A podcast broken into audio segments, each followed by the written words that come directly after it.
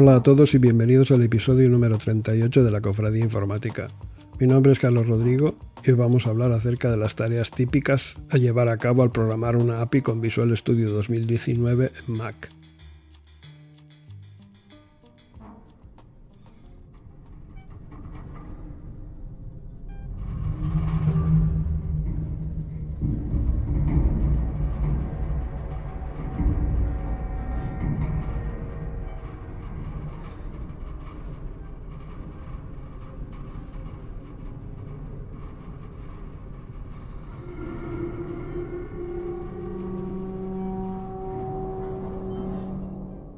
Como ya dije en el capítulo anterior, en este podcast no pretendo dar detalles acerca de cómo llevar a cabo determinadas tareas. Ese será el cometido del canal de YouTube de la cofradía. Así que lo que voy a hacer hoy es sobrevolar la lista completa de tareas de un pequeño proyecto API REST. Es decir, una API que lee y escribe registros de una base de datos. La idea es que tengas una idea lo más aproximada y precisa posible acerca de las herramientas y conocimientos necesarios, así como de lo que se supone que vas a tener que hacer en un proyecto web API REST creado con un Mac y Visual Studio 2019. Software necesario. 1. Visual Studio para Mac. 2. .NET Core SDK versión 3.1. 3. Algunos paquetes Nugget. Instalar el paquete Nugget para MySQL. El paquete Nugget para Entity Framework. Tal vez te interese instalar el paquete Automapper para gestionar tus DTOs. 4. Servidor MySQL Community Edition. 5. Aplicación SQL Workbench. 6. Postman. Si vas a desarrollar una API, lo necesitarás para probarla. En otras palabras, para invocar los verbos HTTP. 7. Swagger. Un paquete Nugget que te permite documentar tus APIs. Conocimientos necesarios. 1. Lenguaje de programación C Sharp, nivel medio debes entender lo que son las expresiones lambda. 2. Tener claro lo que es el middleware en MVC. 3. Entity Framework, usando CodeFest para saber crear el modelo de datos. 4. Link to SQL, para interrogar la base de datos. 5. MySQL, administración y un poco de lenguaje SQL Conocimientos que no te vendrán mal. 6. Protocolo HTTP básico. Verbos.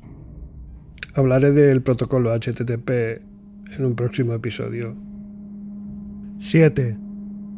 JavaScript Web Tokens o JWT para registro y login de usuarios. 8. Nugget. Necesitas tener claro qué es y qué es lo que hace. 9. JSON. Ya hemos hablado de él anteriormente, para el intercambio de datos a través de Internet. 10. Automapper, relacionado con JSON. Te ayudará a mapear datos JSON en tus modelos. 11. ASP.NET Core MVC, especialmente saber cómo configurar el middleware de MVC. 12. Cómo usar Swagger. 13. Conocer algunos patrones de diseño te puede venir bien. Por ejemplo, cuando crees el modelo de datos, tal vez quieras implementar el patrón repository, del que hablaré más adelante. 14. DTOs. ¿Qué son? ¿Y para qué sirven? 15. ¿Qué es la inyección de dependencias? Dependency injection. ¿Cómo, cuándo y por qué utilizarla?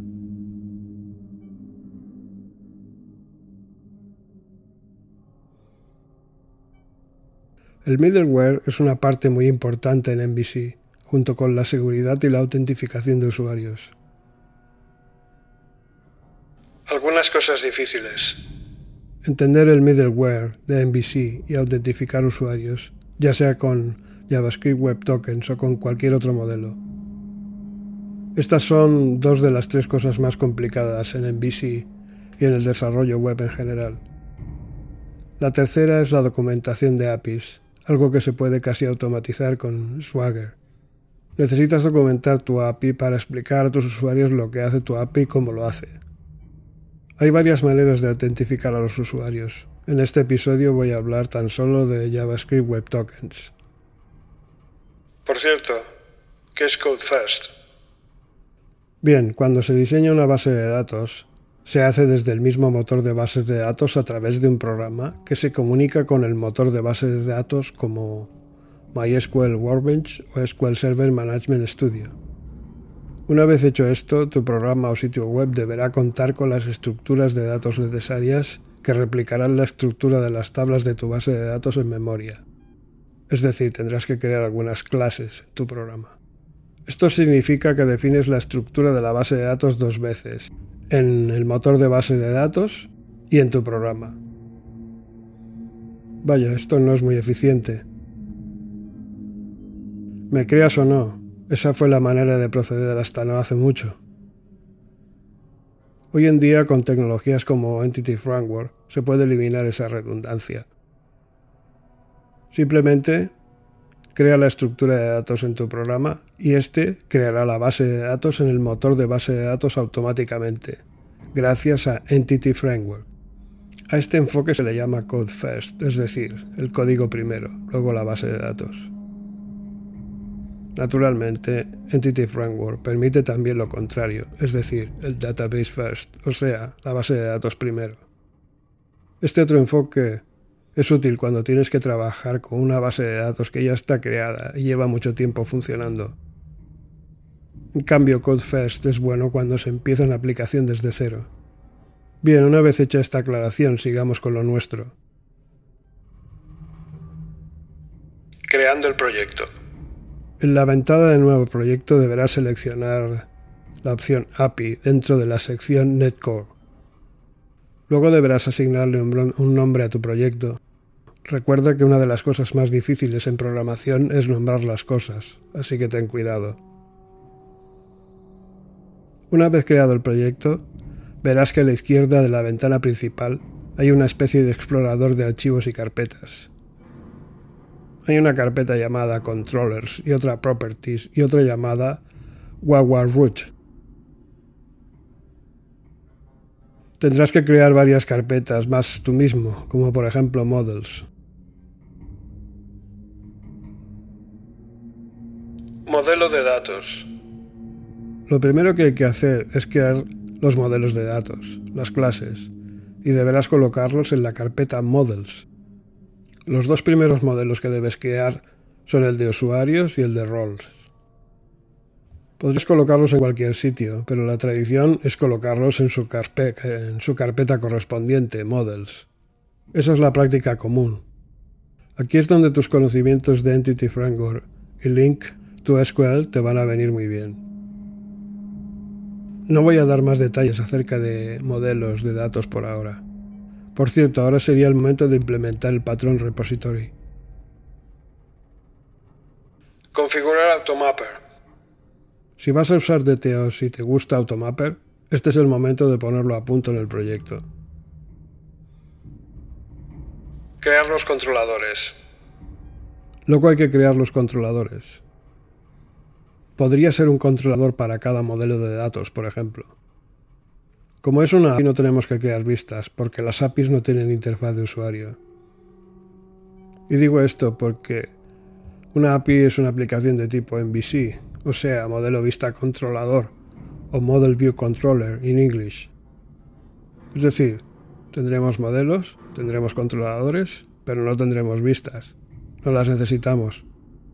Por tanto, cuando crees los controladores no necesitas que estos hereden de la clase controller, sino de controller base, lo cual será mucho más eficiente. Así eliminarás de memoria cosas que en realidad no vas a usar en tu API. Ajustar un poco MySQL. Ahora hay que configurar los métodos configure services y configure en el archivo startup.cs para terminar de implementar MySQL en el proyecto. Para llevar a cabo esto deberás entender cómo funciona el, HTTP pipeline y el middleware de MVC. Activar las migraciones. Una vez has creado tu modelo de datos, es hora de activar las migraciones. Esta tarea se lleva a cabo desde la consola o terminal del Mac. ¿Y qué son las migraciones? Bien, para abreviar podríamos traducir migraciones como cambios, cambios en el modelo de datos y por consiguiente cambios en la base de datos. Cada vez que cambies algo en el modelo de datos deberás crear o registrar una migración y ejecutarla o activarla, o sea, dos pasos. La creación desde cero del modelo de datos se considera también una migración, la primera migración. Asegúrate de que partimos desde cero, así que hay que borrar la base de datos con el comando .NET if database drop. Creamos una migración con el comando .NET if migrations add y el nombre de la migración. Luego aplicar la migración actualizando la base de datos con el comando .NET if database update. Y ya está. Esos son todos los comandos que vas a necesitar con Entity Framework. Preparar la ejecución de la aplicación para el entorno de producción. Ahora hay que crear y activar un inicializador de base de datos. Esto nos permite preparar la aplicación para que inicialice la base de datos en la primera ejecución. Antes de publicar el sitio web o la API, deberás conseguir que la primera vez que se ejecute tu aplicación, se ejecuten las migraciones pendientes, ya que si no nada funcionará. Es decir, no habrá base de datos. Esto se lleva a cabo con un inicializador que se ejecuta como un servicio desde startup.cs en su método Configure Services. Hay que considerar que tu API se va a ejecutar en un servidor web, en el que se ejecutarán también otras APIs.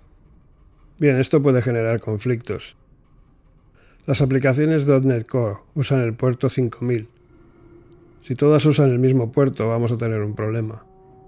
Para resolverlo, hay que hacer que tu API se responda en un puerto que no esté siendo utilizado por ninguna otra aplicación.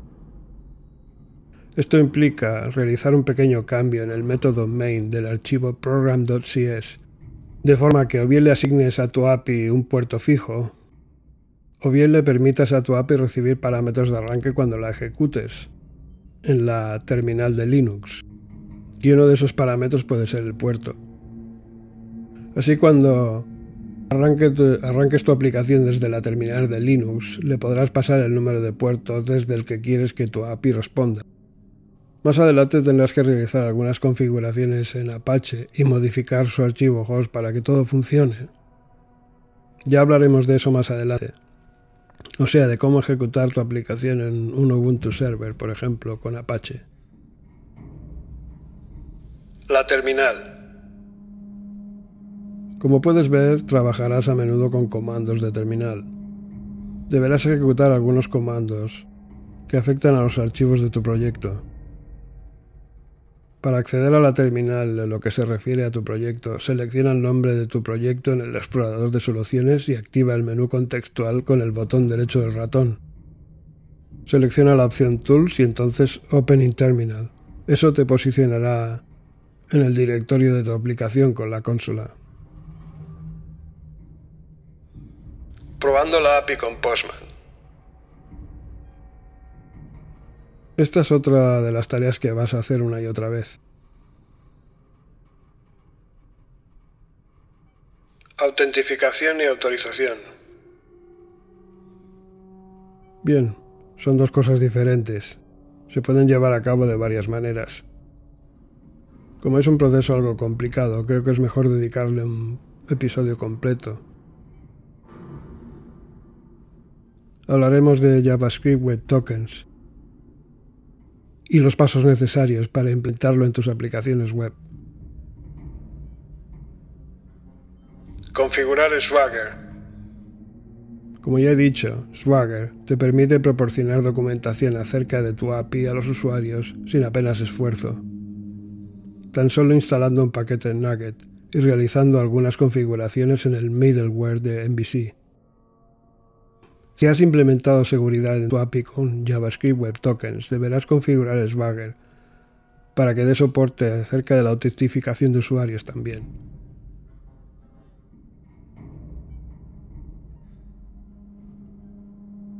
Conclusión. Programar una API no es difícil, es complicado, sobre todo si no tienes experiencia en el tema. Una API, como su nombre indica, es una interfaz, es decir, algo que sirve para comunicar dos cosas entre sí. Así pues, el código de tu API tendrá mucho de declarativo, esto conectado con esto, y así. Claro que eso no es del todo cierto en todos los casos. Puede haber APIs mucho más complejas. Pero sí es cierto en la mayoría de las ocasiones. Bueno, la de hoy no es una explicación muy detallada, pero se ajusta bastante bien a la realidad. Y te dará una idea aproximada del proceso de crear una API. Aunque crear una API que a fin de cuentas es una aplicación o parte de algo mucho mayor, puede ser bastante más laborioso. Hoy he hablado de un montón de cosas, conceptos que, si estás empezando, te pueden sonar un poco exóticos o extraños. Tranquilo, voy a explicar cada uno de ellos con detalle. Otros explican primero los fundamentos y luego pasan a explicar cómo crear un proyecto. Yo prefiero hacerlo al revés. Primero quiero que sepas lo que necesitas saber, aunque te suene a chino, para que en tu mente se una especie de mapa. Y la necesidad de aprender, la curiosidad. Y luego iré cubriendo cada área de ese mapa y satisfaciendo la curiosidad. En cualquier caso, siempre puedes volver a escuchar el capítulo de hoy para consolidar lo aprendido. Más adelante echaremos un vistazo al proceso inverso, es decir, usar o consumir la API desde una aplicación web, por ejemplo. En el canal de YouTube podrás ver todo con detalle cuando esté listo. Algún día.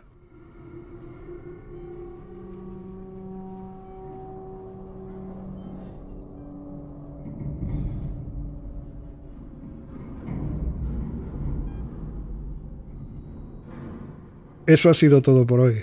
Disfruta tu café y hasta la próxima.